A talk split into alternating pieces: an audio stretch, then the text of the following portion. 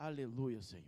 Queridos, primeiro domingo de 2022, mas nós vamos continuar nossa série. Amém? Nós estamos aqui na série do Sermão do Monte.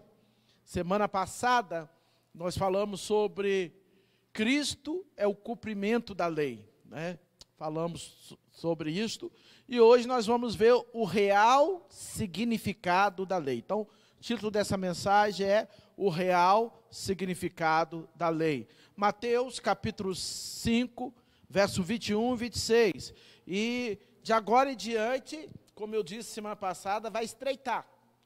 De agora em diante as coisas vão começar a apertar e, e, e muitas vezes vai ser um tapa de pelica na, no nosso rosto, muitas vezes vai ser bambuzada nas nossas costas, mas no final você vai sair dando glória a Deus dando glória a Deus. Mateus capítulo 5, verso 21 ao 26. Amém? Quem achou, diga glória a Deus. Então vamos ler a palavra do Senhor.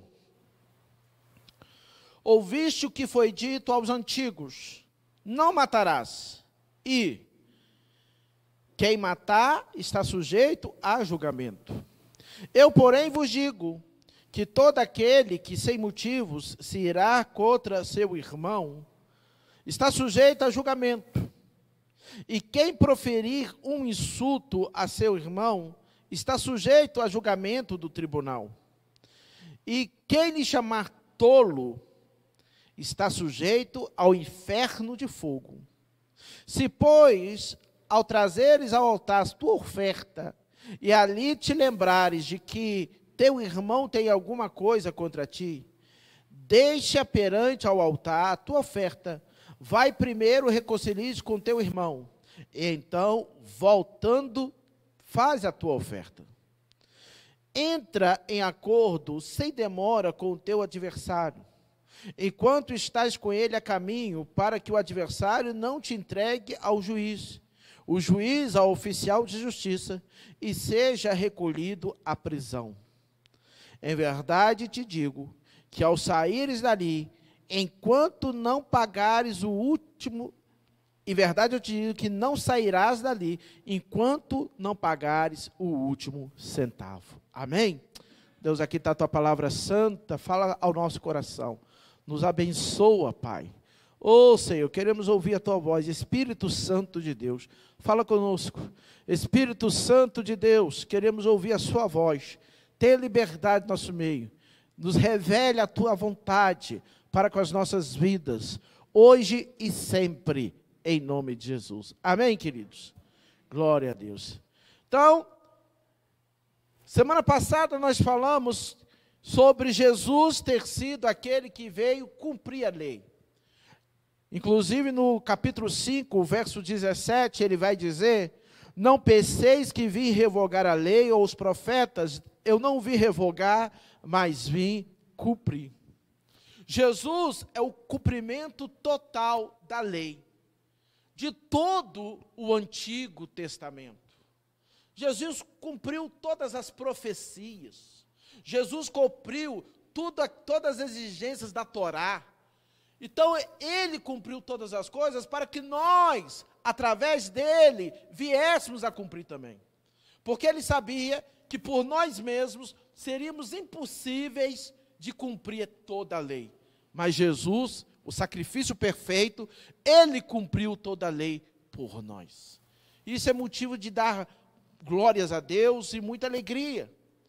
Ao fazer isso, Jesus agora vai fazer o seu discurso sobre a lei, e como eu disse que ele veio cumprir toda a lei, algumas pessoas acham que ah, Jesus modificou a lei.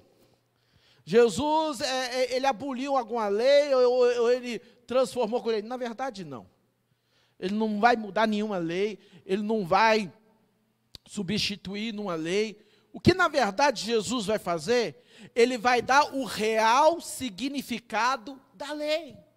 Porque vocês lembram que semana passada eu falei que Jesus, ele não veio contra a lei, ele veio contra o aumento que os fariseus fizeram da lei as doutrinas que os homens fizeram, acrescentando a lei. Isso que Jesus era contra.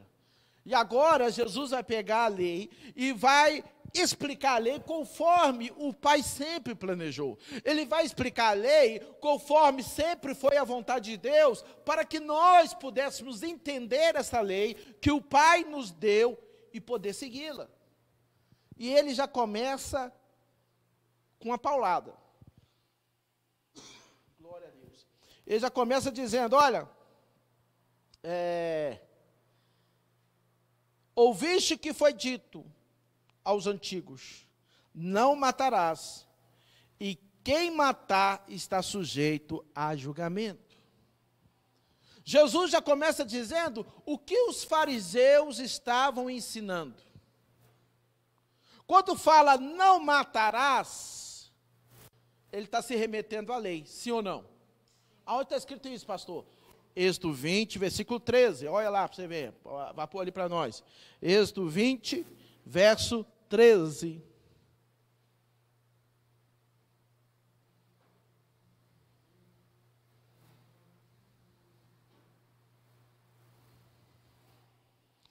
Olha lá.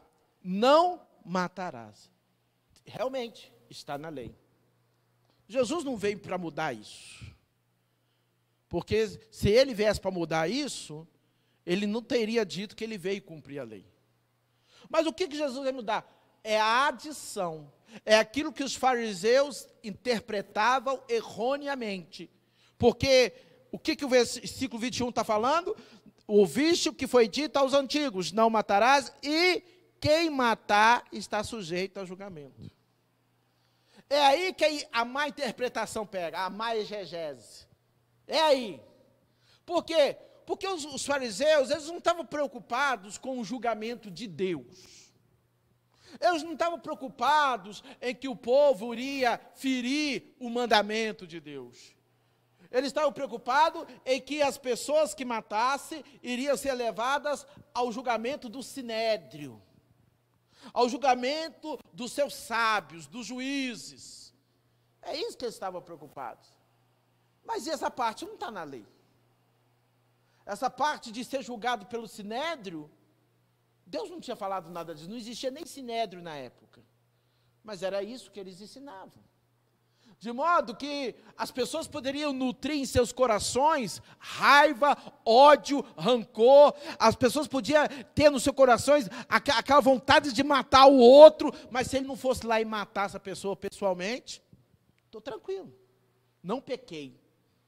Não pequei. Ninguém pode me levar ao, ao, ao sinédrio, ninguém pode me julgar por causa disso.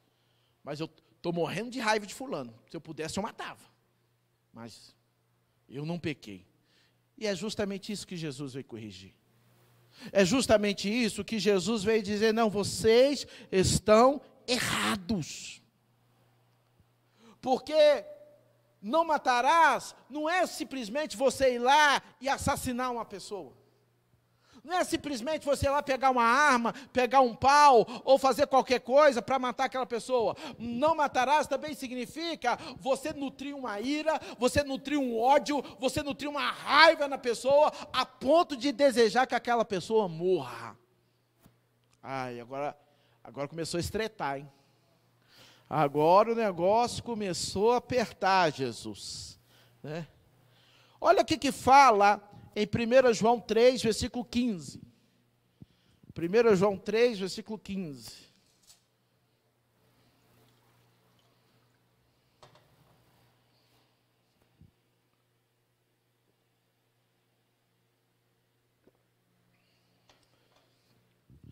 Todo aquele que odeia seu irmão é assassino. Ora, vós sabeis que todo assassino não tem a vida eterna permanente em si. Olha aí o que João está falando. Da onde que Jesus, João aprendeu isso? Com Jesus. Com Jesus. Provavelmente nesse dia aqui do Sermão do Monte. Ele entendeu realmente o que significava o mandamento: não matarás. Coisa que os fariseus e os escribas não tinham entendido. Quem eram os fariseus? Quem eram os escribas? Os fariseus eram pessoas que liam a Bíblia, que zelavam por cumprimento da Bíblia, que trabalhavam ali dentro das sinagogas, dentro da, da, da do templo, e os escribas eram as pessoas responsáveis por copiar os textos bíblicos, por preservar os textos bíblicos, saber tudo da lei para tirar as dúvidas. Eram os famosos doutores da lei, sabiam tudo de Bíblia, tudo, mas interpretavam tudo errado. Aí que está o problema, né? Quando a pessoa sabe, mas interpreta errado. Era isso que eles estavam fazendo. E Jesus veio então para mostrar a eles: olha, você, o mandamento é esse, mas vocês estão interpretando errado. Porque não é só ir lá e matar fisicamente a pessoa. É quando você também sente uma ira, sente uma raiva, um ódio contra aquela pessoa. Isso também é assassinato. Isso também é contra a lei. E Jesus vai direto na ferida. Por quê? Porque Jesus nos conhece. Jesus conhecia eles. E a coisa que os fariseus e os escribas mais nutriam era ódio, era raiva, era ira. Eles tinham, eles gostavam de ficar é, é, entre os seus pares, porque entre os seus pares eles eram bem vistos. Mas eles não se misturavam com o povo. Eles não se misturavam com aqueles que eles achavam que eram pecadores. Muito pelo contrário, eles tinham ódio deles. Eles tinham raiva deles. Se pudesse, eles matavam todo mundo. Romano, então, uh, estava doido para poder se livrar de Roma o mais rápido possível. Então, isso cultivava um ódio, cultivavam a ira no coração deles, muito forte. E quando Jesus vem e fala isso, isso foi um choque para eles. Porque eles achavam que estavam cumprindo a lei. Assim conosco, como nós também. Muitas vezes a gente acha que está cumprindo a palavra de Deus, é ou não é? Muitas vezes a gente acha que está obedecendo a Deus, é ou não é? Aí quando a gente vai refletir, como diz o irmão Baiano ali, ali fora agora, quando a gente vai refletir, a gente vê que está falhando em muitas coisas.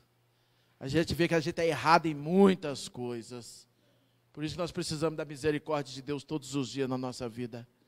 Precisamos ter um coração humilde, como diz lá o, o, o a bem-aventurança, humilde de espírito e reconhecer os nossos erros todos os dias. Todos os dias. E aí, então, querido, é, versículo 22 vai dizer: Eu, porém, vos digo que todo aquele que sem motivo se irá com seu irmão estará sujeito a julgamento. Quem proferir um insulto a seu irmão está sujeito a julgamento do tribunal. E quem lhe chamar tolo está sujeito ao inferno de fogo. Agora Jesus começa a pegar mais pesado ainda. O negócio começa a estreitar mais ainda. Porque há uma progressão aqui. Jesus começa dizendo que se alguém insultar outro, é sujeito a julgamento. Se Jesus xingar o outro, vai ser levado ao tribunal. E se Jesus, e se alguém chamar o outro de tolo, em algumas traduções é raca. A palavra é raca, que é uma palavra hebraica, significa imbecil, bobo, doido, maluco, cabeça oca. Complicado, hein? Se você disser isso, você está é, é, em perigo de fogo de inferno. Agora você pensa bem, gente, mas só de ter xingado o outro, então eu estou no sal. Quantas pessoas já xinguei? Quantas pessoas já chamei de burro? Quantas pessoas já chamei de, de imbecil, de tolo, de doido? Nós mineiros, nós temos esse palavreado, né? Que é, chama todo mundo de. É, está ficando doido? Né? Gente tem esse palavreado nosso. É particular nosso. Mas não é bem isso que Jesus está falando aqui. O que Jesus está falando é quando você trata aquela pessoa com tanto ódio que pra, você despreza aquela pessoa. Aquela pessoa realmente é um doido, é um tolo perante seus olhos. Aquela pessoa é desprezível diante dos teus olhos. Você deseja que aquela pessoa se lasque na vida dela, que quebra uma perna, quebra a espinhela, perde o emprego, cai a, a ponte com ela junto. Tem gente que é assim, é ou não é? Você não conhece uma pessoa assim, não? Tem gente que é assim.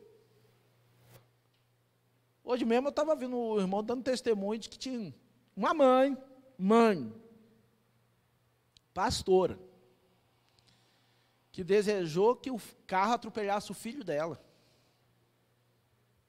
O próprio filho. Imagina os outros então. Está precisando conhecer essa palavra aqui de Jesus, não está não? Está precisando conhecer essa palavra aqui. Então, esta palavra é muito forte. Porque ela vai expressar aquilo que você está sentindo no seu coração. Ela vai expressar aquilo que o seu coração está pedindo. E é interessante porque a palavra que Jesus usa aqui no final, que está sujeito ao inferno de fogo, é a palavra Geena, que significa filho, vale do filho de Rinom. O que, que, é isso, pastor? O que, que é vale do filho de Rinom? Está escrito lá em, em 2 Crônicos, 2 Crônicas 28, 3. É. Isso, 2 Crônicas 28, 3.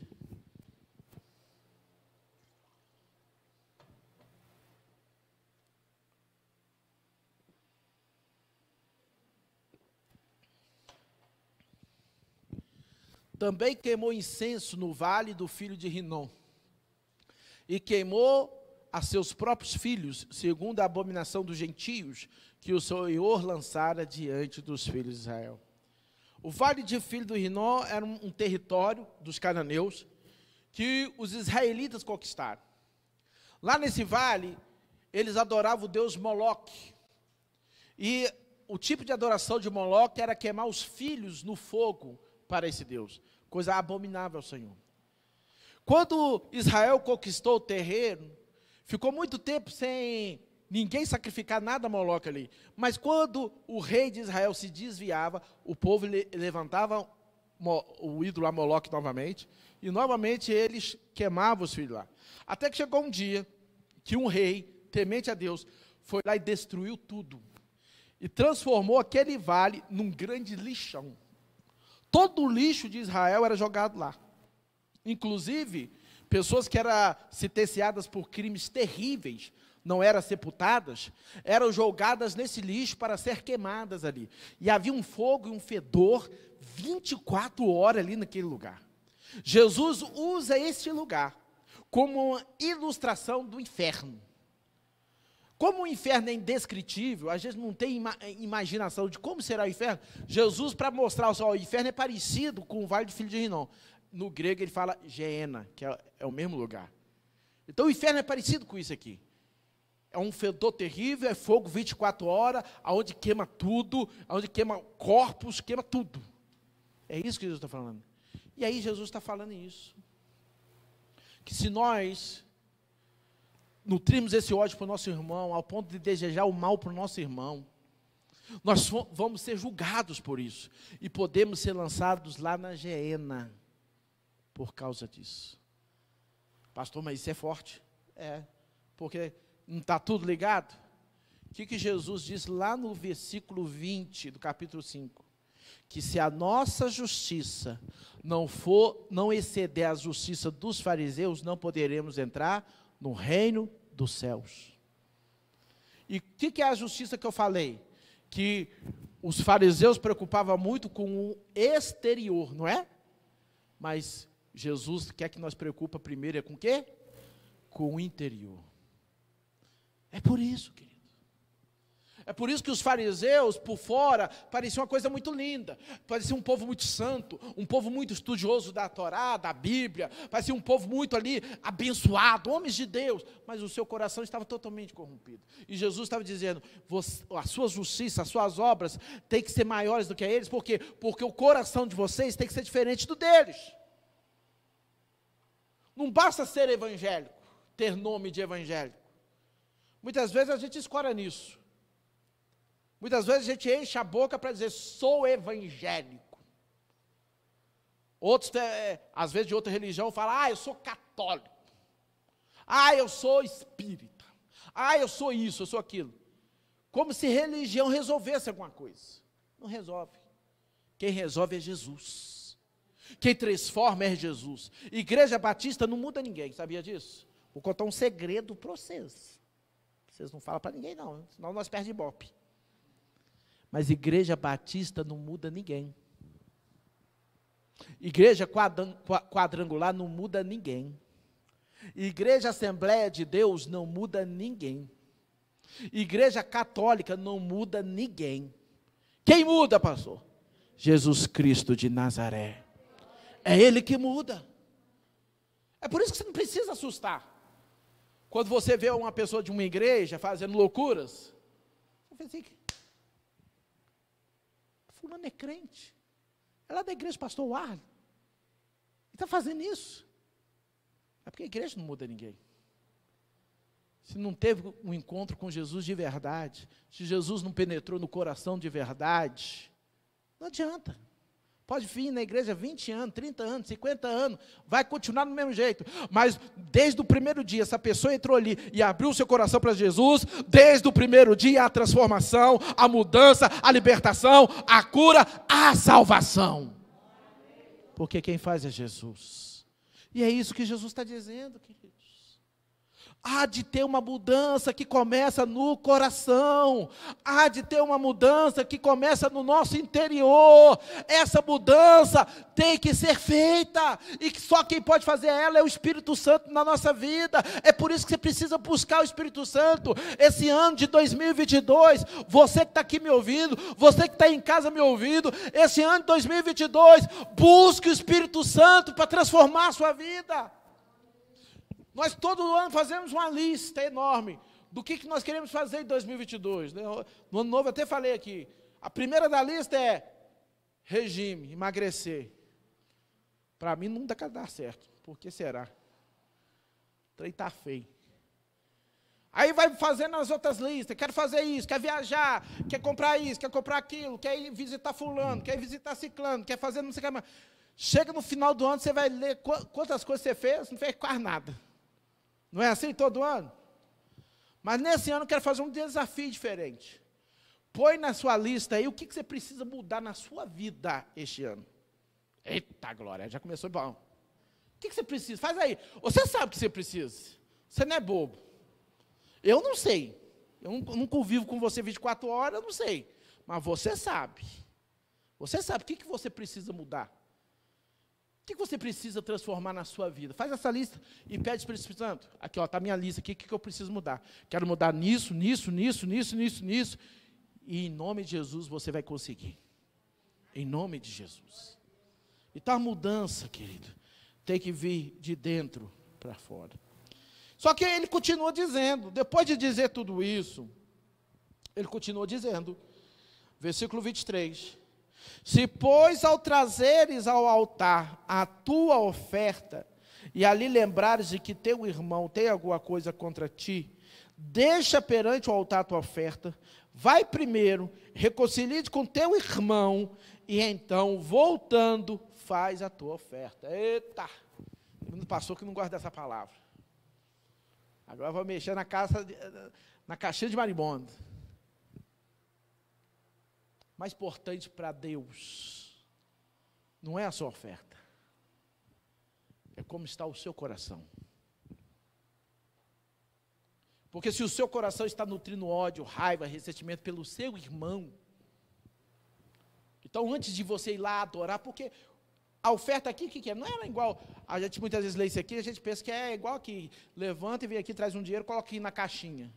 A oferta aqui é lá do Antigo Testamento. Nós ainda estamos falando aqui. Está no Novo Testamento, tá, mas nós estamos falando de, de ritual do Antigo Testamento. O que, que o povo levava ali para adorar a Deus, a oferta? O seu sacrifício, o seu holocausto, a sua ovelhinha.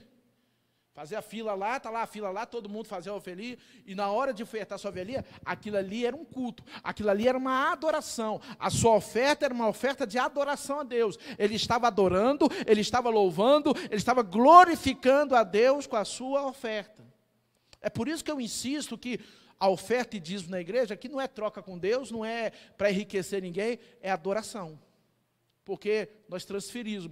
Você não traz animal, mas você traz do sol do teu rosto. Então é adoração. É adoração. E ali ele estava adorando.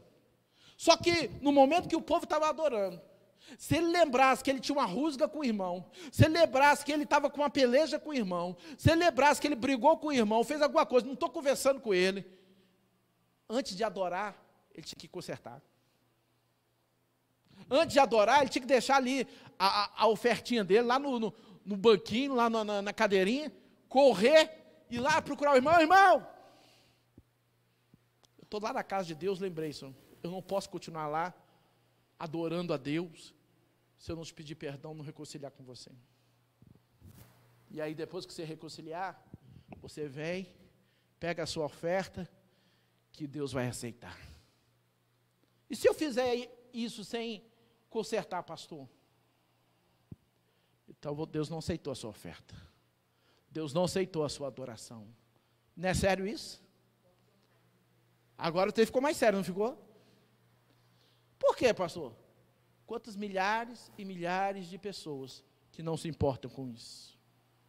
Quantos milhares e milhares de pessoas vêm para a igreja para cultuar a Deus, sem se importar se o seu coração está consertado com o seu irmão.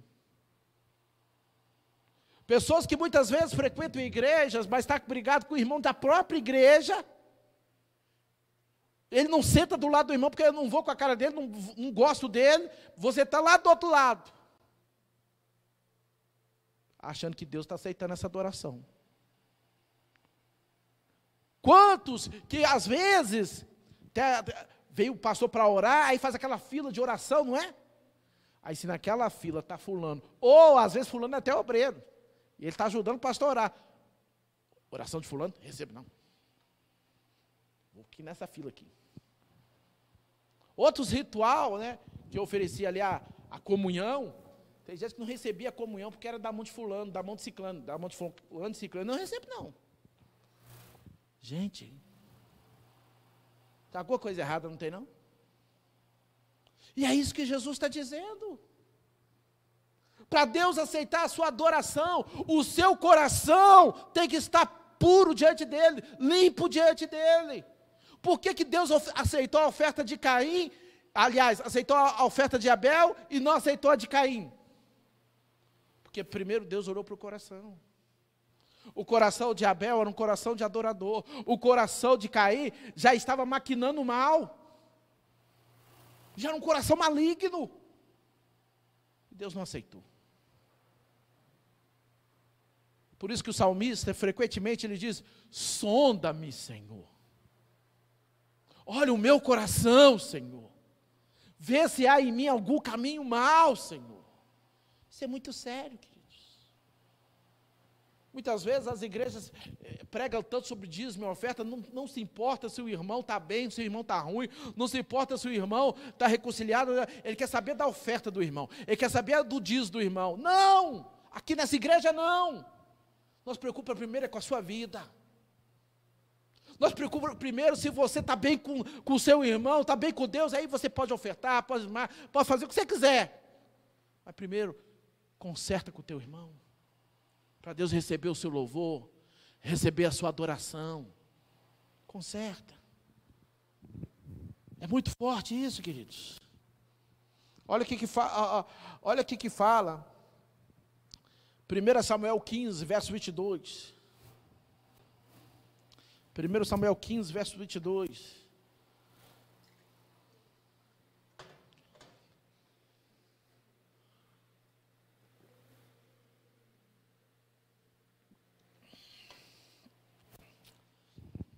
Porém, Samuel disse: Tem porventura o Senhor tanto prazer em holocaustos e sacrifícios, quanto em que se obedeça a sua palavra?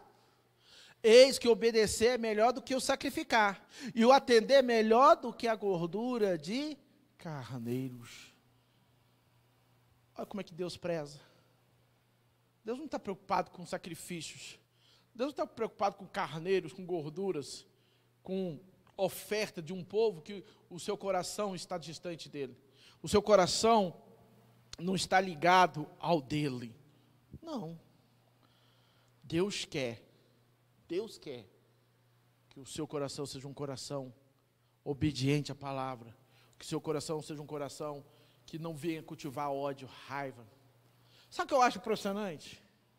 É que muitas vezes as pessoas, elas nutrem raiva uma das outras, elas preferem, em vez de ir lá consertar, você está com raiva do irmão? Desabafa com ele.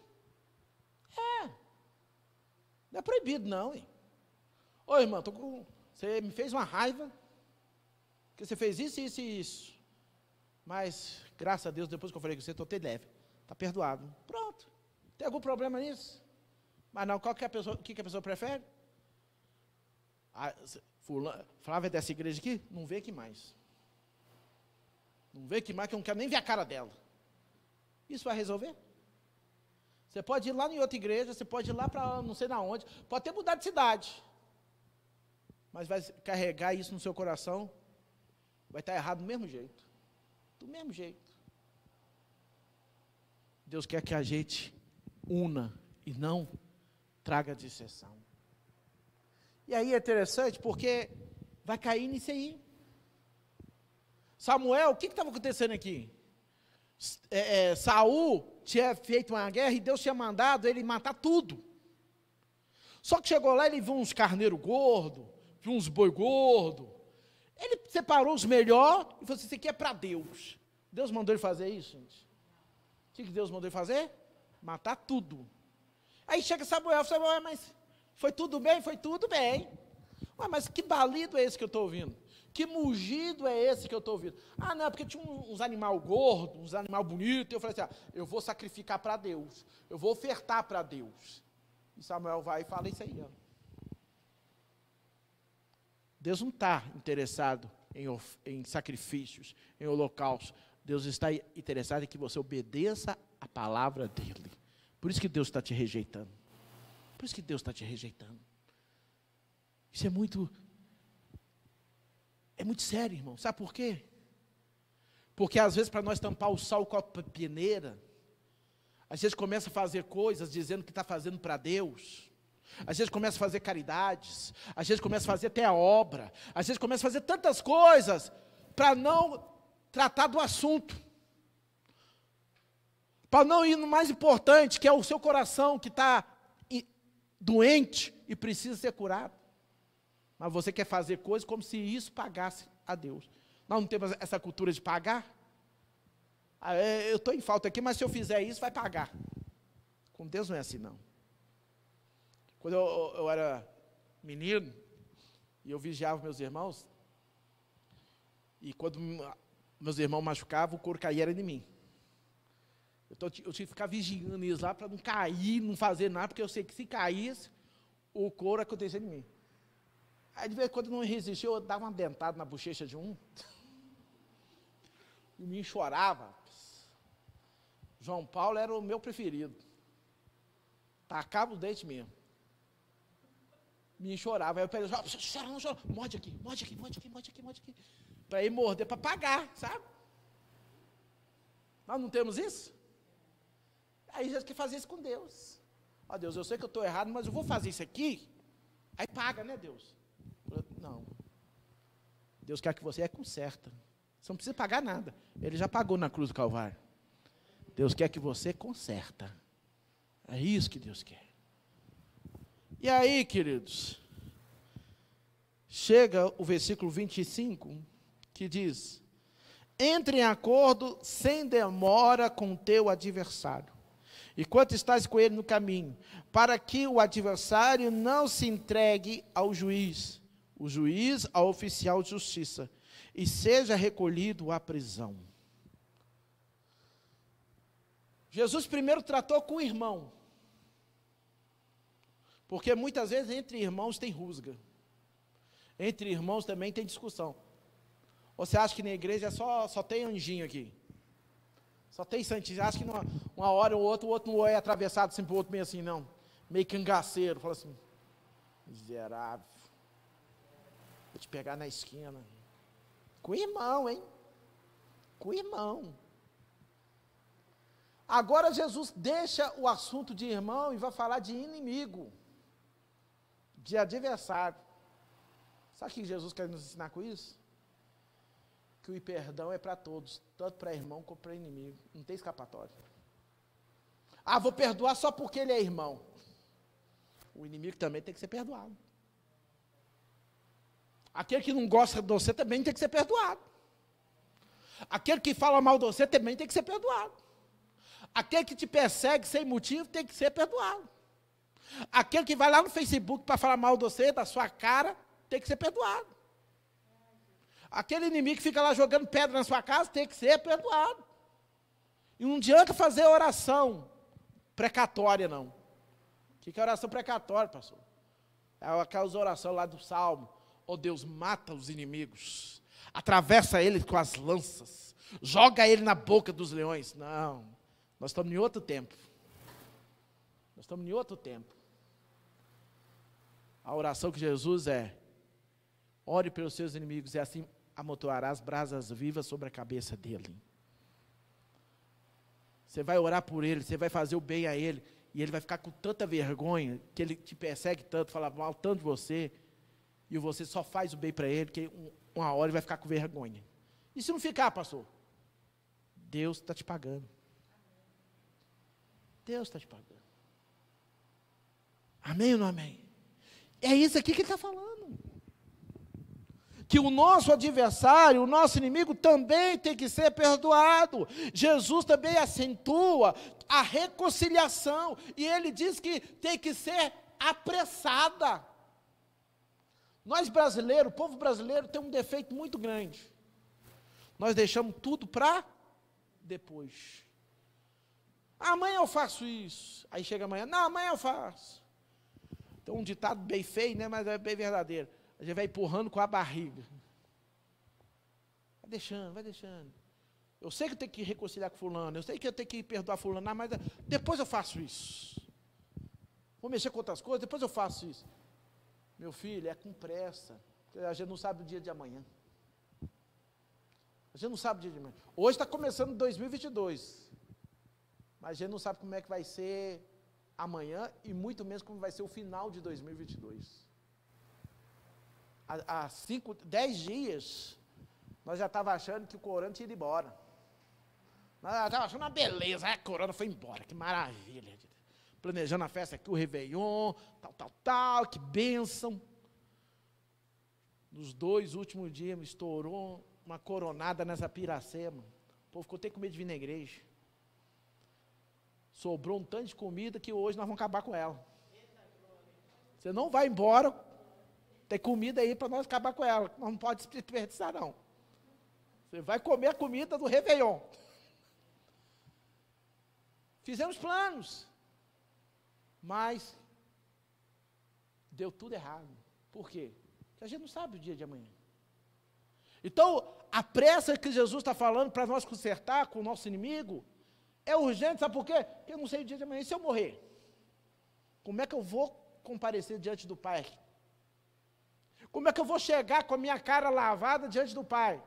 Ó, Pai, eu, eu queria até ir lá e perdoar ele, reconciliar com ele, mas não deu tempo, o senhor sabe, né? Aí, vamos ver nos registros aqui. Isso aí é da minha imaginação, lá, lógico, né? Vamos ver nos registros aqui. Domingo. De sete horas até nove horas, você ficou no Facebook. De nove horas até dez horas, você foi tomar café. De dez horas até 11 horas, você voltou para a cama para dar uma cochiladinha. Depois você foi passear com a sua família. Até três horas, você ficou vendo filme. Depois, e, e vai fazendo relatório. Será que não deu tempo? Não. É porque nós não quisemos. A verdade é essa, é ou não é? Porque se quiséssemos, tínhamos feito é assim ou não? Quando você quer uma coisa, você faz ou não faz? Quando você quer uma coisa de verdade, você, você quer muito uma coisa, você para tudo que você está fazendo, quando você não conseguir aquilo, você não fica sossegado, é ou não é? É a mesma coisa. Se nós quiséssemos realmente perdoar, se nós quiséssemos realmente reconciliar, nós tínhamos reconciliado, nós tínhamos perdoado, mas a gente fica enrolando, enrolando, porque para nós aquilo não é importante. Só que Jesus está falando que é. Jesus está falando que apressa-te, apressa. Por quê? Porque ele vai te entregar ao juiz. E qual que é o nosso juiz? É Deus. É Deus. E aí é interessante, irmãos, porque no versículo 26 vai dizer: Em verdade, em verdade digo que não sairás dali enquanto não pagares o último centavo. Algumas pessoas veem aí alguma base para o purgatório. Outros veem aí alguma base para a missa de sétimo dia. Porque enquanto a pessoa ali não, não, não pagar o que deve, ela não vai sair de lá. Mas não é isso que o texto está falando. Isso é uma interpretação muito ruim.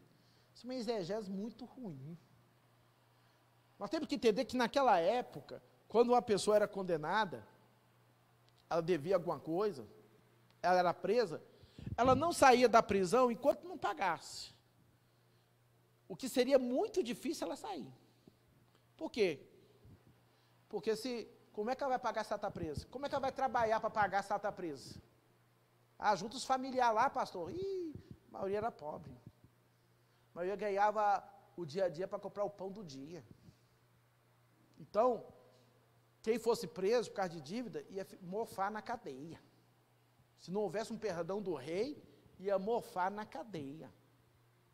Então, o que Jesus está falando aqui, refletindo a, a, a sua época, é isso. E diante de Deus é isso. Nós, se nós formos condenados, nós não vamos sair de lá, porque como é que nós vamos pagar isso? Como? Nunca pagaremos. Então também nunca sairemos. É por isso que você tem que reconciliar é hoje. É por isso que você tem que consertar é hoje. Não é amanhã, não é depois, é hoje. Não perca essa oportunidade. Amém ou amém? Só está começando, viu? Semana que vem nós já vai entrar em outro assunto complicado. Adultério. Mas eu te aconselho. Vem aprender. Que você vai sair desse sermão do monte aqui abençoado. Abençoado. Fica de pé, vamos orar. Aleluias. Glória a Deus. Oh Senhor Deus Todo-Poderoso, nós aprendemos com o Senhor cada dia mais e mais. Te pedimos, ó Pai, que o Senhor nos abençoe. Te pedimos, Senhor, que o Senhor abra o nosso entendimento para realmente entendermos o real significado da tua palavra, o real significado da tua lei. Nos dê força, nos dê entendimento para cumprir aquilo que o Senhor tem para nossas vidas. Que nós venhamos a perdoar aqueles que têm nos ferido, que a gente vai perdoar os nossos irmãos, que a gente vai perdoar os nossos adversários, que no nosso coração não venha ser cultivado o rancor, a ira, a raiva, o ódio. Livra de nós todo esse mal, porque quem tem Jesus no seu coração, o amor reina, o perdão reina, a paz reina. Abençoa, meu Pai, o teu povo com toda sorte de bênção, em nome de Jesus. Amém, queridos?